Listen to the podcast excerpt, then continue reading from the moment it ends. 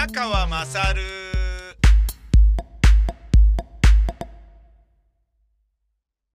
お前の母ちゃん宮川まさるです、えー本日は吉祥寺の新しい、えースタジオとして利用することもあるだろう。セカンドハウス、えー個人事務所職場書斎、えー録音ブースを置く場所に来ております、えーもうですね最近は、えー年末年始進行によりバッタバタで大忙しの中、えー引っ越しとか、えーそういうことをやっておりますのであのーちょっとくたびれ気味だったので今日も、えージョギングはしておりません。そのなんかあの懺悔から始まるっていうのが最近このお前の母ちゃん宮川さん多いですね。ええ誰もそんなことどうでもいい。お前が走ってるかどうかなんかどうだっていいんだよ、バカみたいな。そういう、そういうことだと思うんですけど、ただまあ個人的にはね、あのちょっと気になっちゃうってね。えー走ってないのに、走ってないことを何とも思ってないで、いや、それだねみたいな感じで、のびのびと喋ってるっていう、そういう鉄面皮にはなりづらいなっていう、そういうね、えーなんか、ふ、不可思議な、あの折り目正そうとする気持ちがあるということなのでしょう。えーでね、年末進行は、年末年始進行なんですよ。昨日ね、すっげえ納品しましたけど、知ってます？皆さん。えーとね、1月10日分までもう納品しましたからね、昨日の段階で。で、もう一個の、えー別の放送局とかでは、えっ、と、年内分までしかまだ納品できないので、これもまたね、あの、いたしかゆしなんですよね。あのまあ、ネットしている番組だと、その放送局に届いてから、そこから作業でいろんな放送局に、えーデータを回すでしょで、その、つまり、ネットしてくださってる放送局の年末進行で、年度末じゃないや、年末はどこまで仕事するんですかと、検証する人はどこまで働くんですかと、マスターの人は何日までいるんですかみたいな、まあ、マスターはずっとね、いろよって話なんだけど、放送が流れてる限りはいろよって感じなんだけど、バイトがいたりするっていうのがマスター、あの、地方局のマスターだったりするらしいので、それどうなのみたいに思うところもあるんだけれど、あのーそうすると、ね、ネットしてる番組はやっぱ前倒し早くなりますよね。うん。前あの、パカパカ更新曲っていう番組やってた時に、パカパカ更新曲っていうのは、土曜の午後に生放送やってたんだけど、で、それを1週間後の、えーネット配信を録音で地方局で出すっていうのをやってたんだけど、で、地方局としては、早めに、あの、送ってくださいみたいな感じになって、で、年末進行があるから、正月分を12月の二十何日までにいただかないと困りますみたいなことを楽曲から言われてんだけど、パカパカ更新局のディレクターは、いや、だから、25日に、もしくは27日とかに放送したものを編集して出すんだから、無理でしょっていう。遅れませんと。まだ素材がありませんみたいな。あの、待ってくださいとしか言いようがありませんみたいな、そういう感じになっちゃうんだよね。そう。だからそれがね、TBS みたいなキー局のものをネットしてるんであれば、そういうところもね、あの、キー局の営業とかがいろいろ調整していただけたりとか、なんかまああるんでしょうけれど、ねえ、準キー局とかね、普通の地方局に作ってて、それをネットしてってなると、なかなかね、あの難しい。えーもうね、先方さんの、つまり配信、配信じゃねえか、放送してくれる、ネットで買ってくれてる放送局に合わせて、えーそのスケジュールに合わせて逆算して、じゃあいつまでになっちゃうから、もうあの12月10何日までに1月10日分までを送ってくださいみたいな感じになっちゃうんだよね。もうなんかわけわかんないでしょ。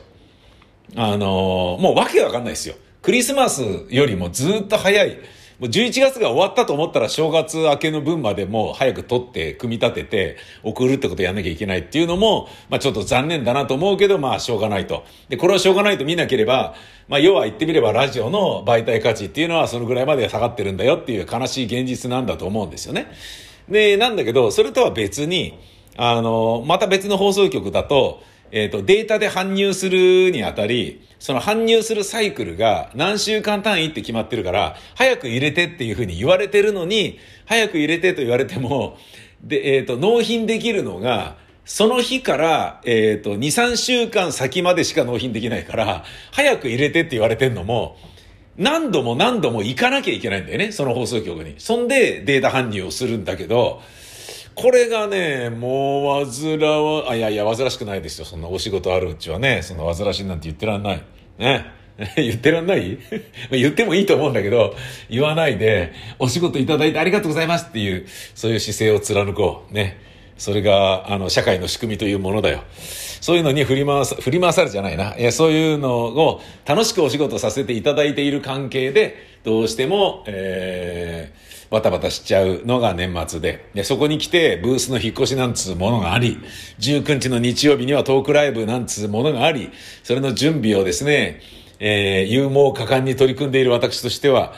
えー、本日ここでね、半日だらっとできたのは良かったな、って思ってるんですよね。半日だらっとできた理由、えー、それは、この今、吉祥寺のね、えー、吉祥寺本町の、えー、雑居ビルに、えー、新しいセカンドハウスを借りまして、そこにブースが移転されております。移設されております。ね。この間業者さんが運んでくれてね、まあ、助かったな本当に。で、これからね、あのーここにインターネットを引いて、ネット配信とかもできるようにして、えーと、まあ、設備を整えていくわけですが、その設備を整えるにあたり、えー今日、あの、モデムが届く日ってね、U パックでモデムが届くよって言われてて、で、工事するのは明後日の土曜日だよと。だから土曜日の時に繋いでれば、あの、ちゃんと、えっ、と、使えるようになるよっていう、そういうことらしいんですよね。おー、なるほどね、と。いいじゃん、いいじゃん、みたいな。で、まあ、それを受け取る日なんですよ。で、それ U パックだからポストに入らないから必ずピンポンで来るから、その日に受け取っといてくださいねと。じゃないと18日に開通しませんよって言われて、あ、そうなんだ。じゃあいなきゃダメじゃんと。それによって昨日、まあ、バタバタとね、車でいろんなとこ行ったり、夜中にね、放送局に行ってデータ搬入したりとかっていうことをやってたんですが、まあ、それのおかげで、えー、無事、昨日もね、お風呂入ってゆっくり寝ることができましたが、えー起きてジョギングしないで、自転車でここに来て、吉祥寺で、えー新しい部屋でゴロゴロね、スマホ見ながら、えー午前中寝てるっていう、こういうことをやってたら、午後に届いてよかったよ、なんですが、無事届いたのはよかったんですけどね、その前に、あ、そうか、お昼ご飯、俺、食べに外に行けないじゃん。っていうことになりまして、ウーバーイーツを頼みました。いやー、俺ウーバーイーツ初体験、超面白かったんですけど、みんなこんな面白い体験をしてたの？もっと早く体験すればよかった。僕が感じた面白要素をこの後紹介するね。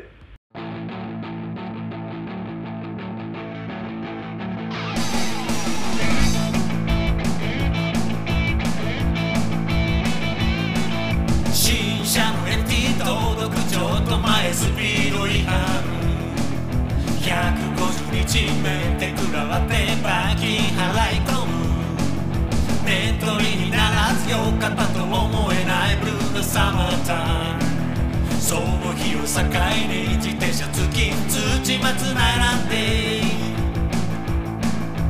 ただ待つだけのサマーポスト見るだけのサマー届いてなぜかハッピー。いいさんでかい裁判。乗らないライダ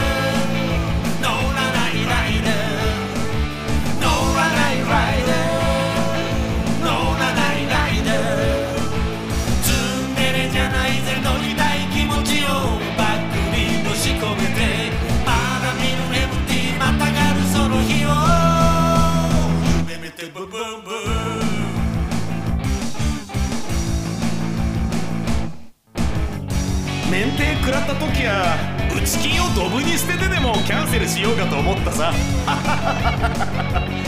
だが俺は逃げなかった。なぜって？ライダーだからよ。届いた MT 操作説明の手にまず、ウーパー、あ、ウーパーじゃねえや。ウーパールーパーじゃないです。まず、ウーバーイーツのアプリをダウンロードするところから始まりますよね。もちろんね。ええ。で、そのウーバーイーツのアプリを、えーダウンロードして、え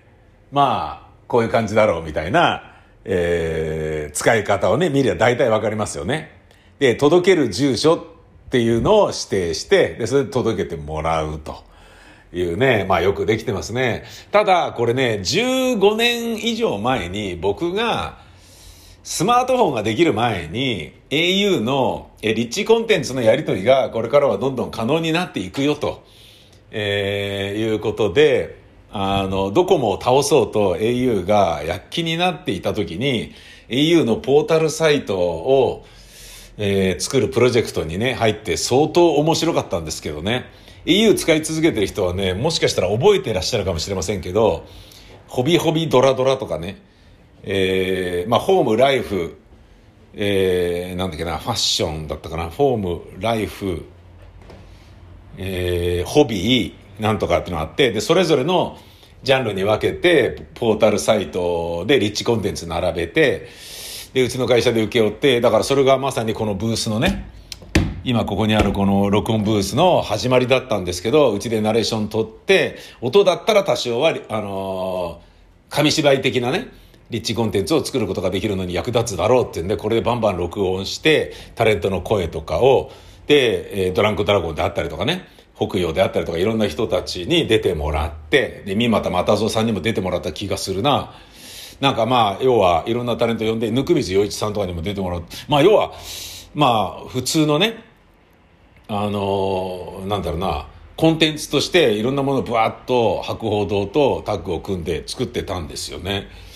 で、それがこのブースで声を録音してバンバンバンバンやってたんですけど、それも楽しかったんですけど、その時に、えーそのね、リッチコンテンツ作るっていうようなことを、えーやってたんですが、その時にも、もうすでにその時にも僕はこういうのできるよねっていうことで企画出してましたもんね。あの、ボタンピッて押すだけでタクシーが迎えに来てくれるとか、母の日に、あのここをクリックすると、家の近くの、じゃねえな、母親の家の近くの花屋さんが、えーカーネーションを母の日に自分の母親に届けてくれるって。それを1000円均一でやりましょうとか。で、そういうのをアプリで作れば、それいくらでもいけんじゃんとかっていうようなことをいっぱい出してたんですよね。だけどやっぱそれぞれね、あの、インフラ整えて、えーピンハネして稼ぐっていうようなことは博報堂はやるだろうけれど、実際にね、それをビジネスとしてやるっていうところまではね、その時は、まあなかったですよね。だから、今のね、この Uber Eats というシステムも、いやだからこれもう十何年前から早くやれよみたいな感じで、僕がね、あの、僕がね、っていうか僕らが、僕とかその時ね、一緒にやってた、あの、クリエイターがね、あ、あれですね、あの、パカパカ行進曲の作家を手伝ってくれてた、作家だった千葉くんとかにもちょっと手伝ってもらいましたね。うん、au のプロジェクト入ってた。面白かった。あとね、えーっと、なんだ、映画プロデューサーにね、入ってもらったり、あとね、あの人にも入ってもらったな、泉麻人事務所のライターだった、えーと、回転寿司評論家の米川さんとかね、にも入ってもらってやってたんですよね。で、超面白かったんですけど、あとね、あのーザ・夜も引っ張れの、えー、ディレクターややってた松本さんとかにも、ちょ、松本さん手伝ってもらっていいですか？とかっていうのをやってたんですよね。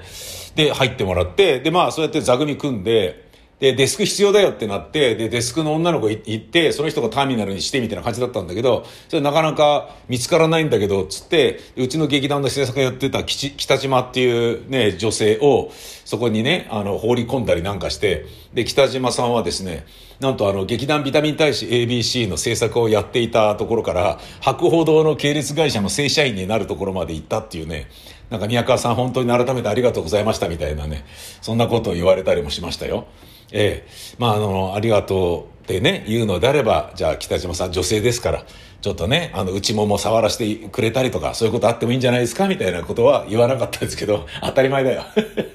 気違いだろ、それ。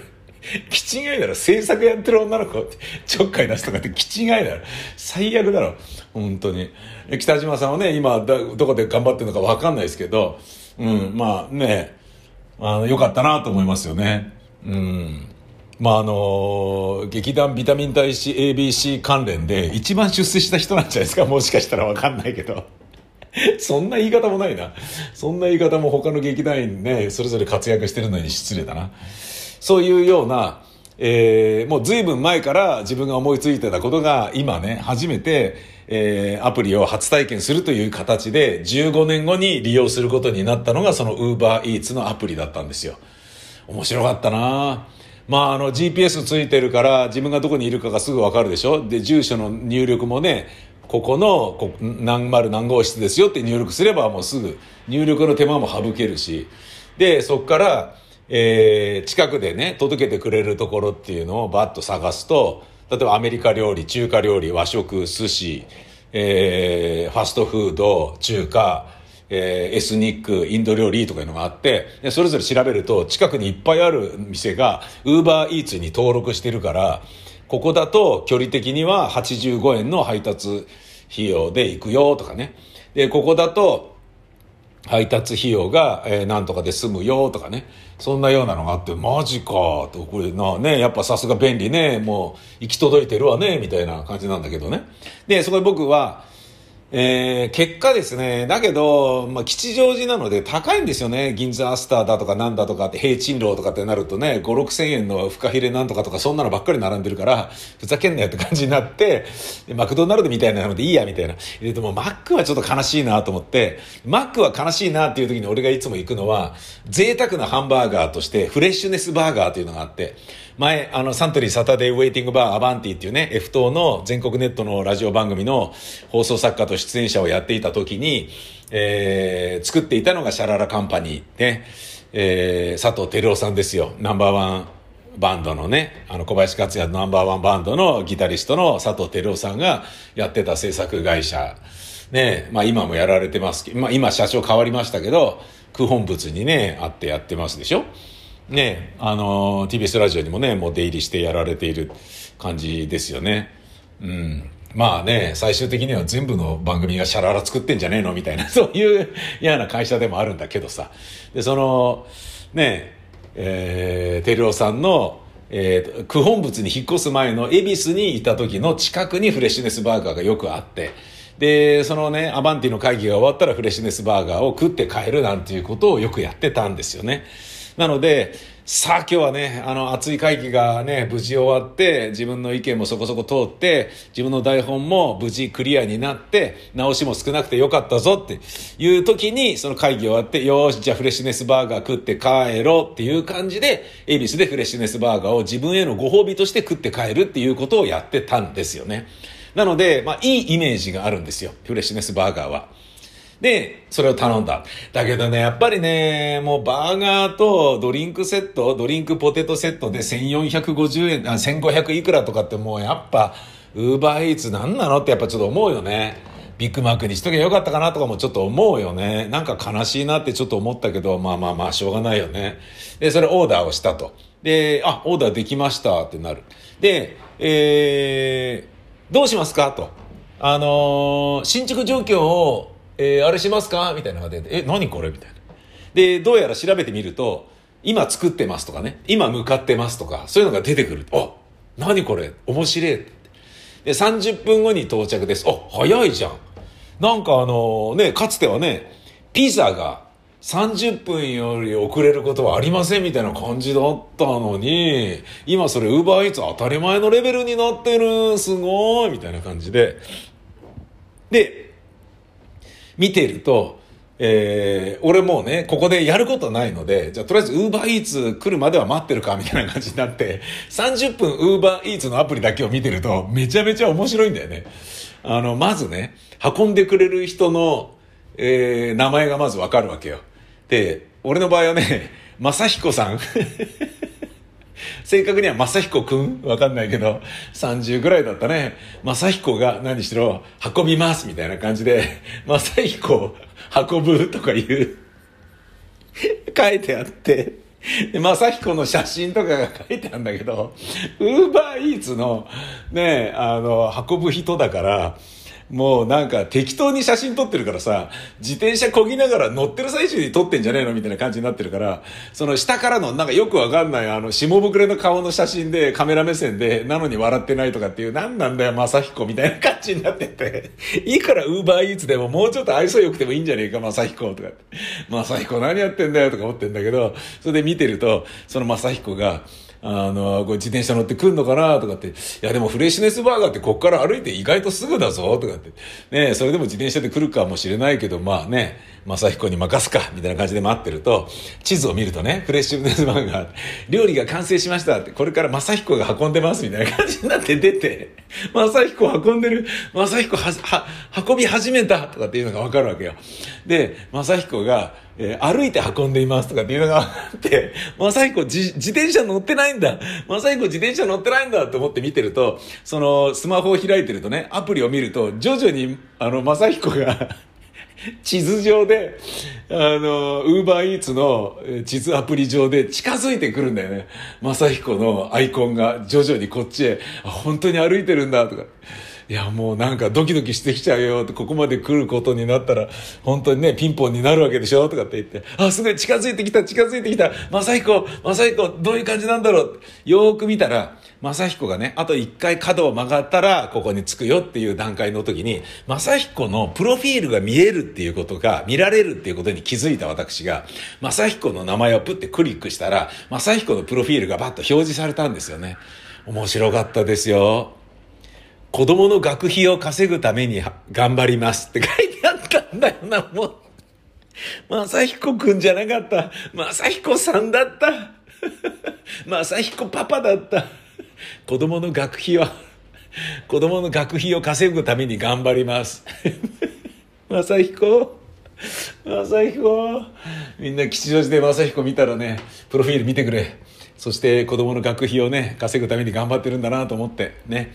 あのーなんかチップでも弾んでやってくれ。俺は弾まなかったけどね。えー心は弾んだけどね、チップは弾まなかったよ。ごめんな、正彦。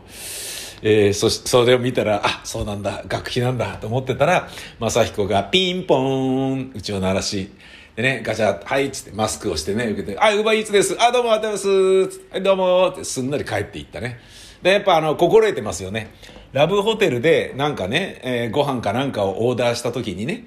あのーラブホの人がね、スタッフがバッと届けてきた時に、あんまりジロジロ見ないでさっと帰るみたいなことを、まあ当然やるじゃないですか、そういうところですからね。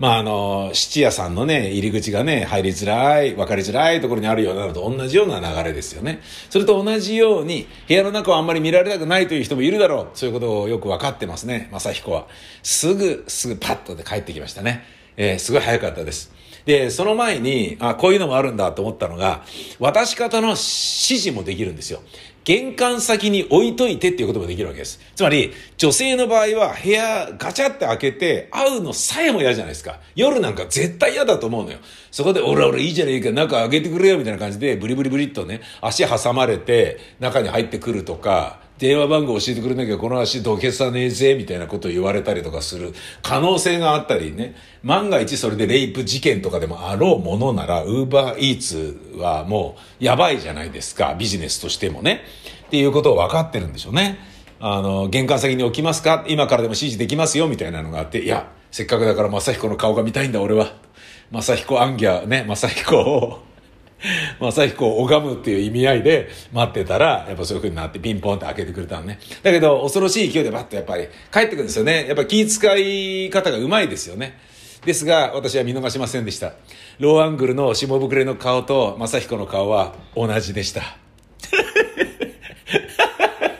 当たり前だよ。当たり前だよ。めっちゃ同じ顔してましたね。正彦だと思った。今までこの20分間ずっと見つめ続けていた正彦がようやく会えたみたいな、なんか一つのカタルシスに到達しましたね。えーこれが僕のウーバーイーツ初体験。えードキドキしたけど面白かった。だけどやっぱり高い。だけど、使い始めてから30日間は、えー